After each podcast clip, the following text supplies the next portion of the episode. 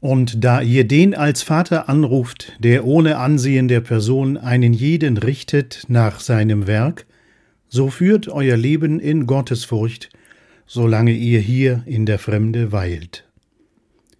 1. Petrus 1, Vers 17 Irrlehrer werden gebrandmarkt, lockere Verhaltensweisen an den Pranger gestellt, freizügige Meinungsmacher in größtmöglicher Distanz abgekanzelt. Was für ein Kontrast!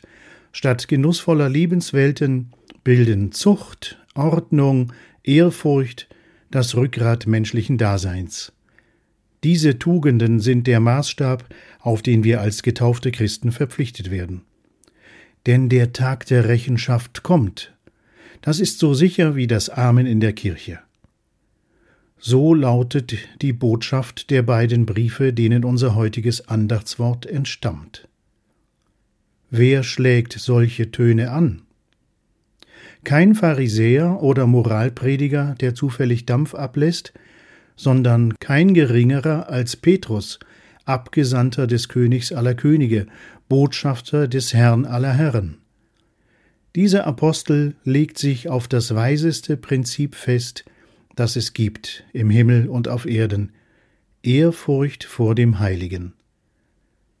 Im Zentrum der Aufmerksamkeit steht Gottes Sohn und Gott der Vater, der Allmächtige, Schöpfer Himmels und der Erden. Vor ihnen hat Petrus größtmöglichen Respekt.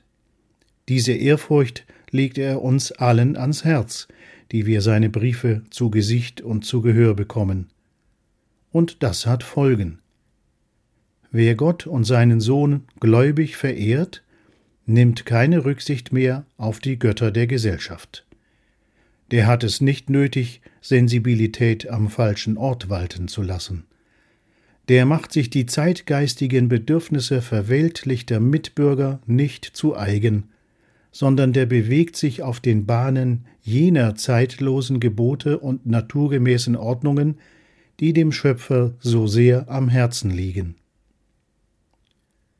Wir beten, Vater im Himmel, wohnlich haben wir uns eingerichtet in der Welt, und doch sind wir fremd hier. Es ist ein Leben im Exil. Unsere Heimat ist bei dir. Hilf uns, diese Spannung zu ertragen. Du stellst uns stets das hohe Ziel vor Augen, zu dem du uns berufen hast. Amen. Eine Andacht von Gottfried Spieth.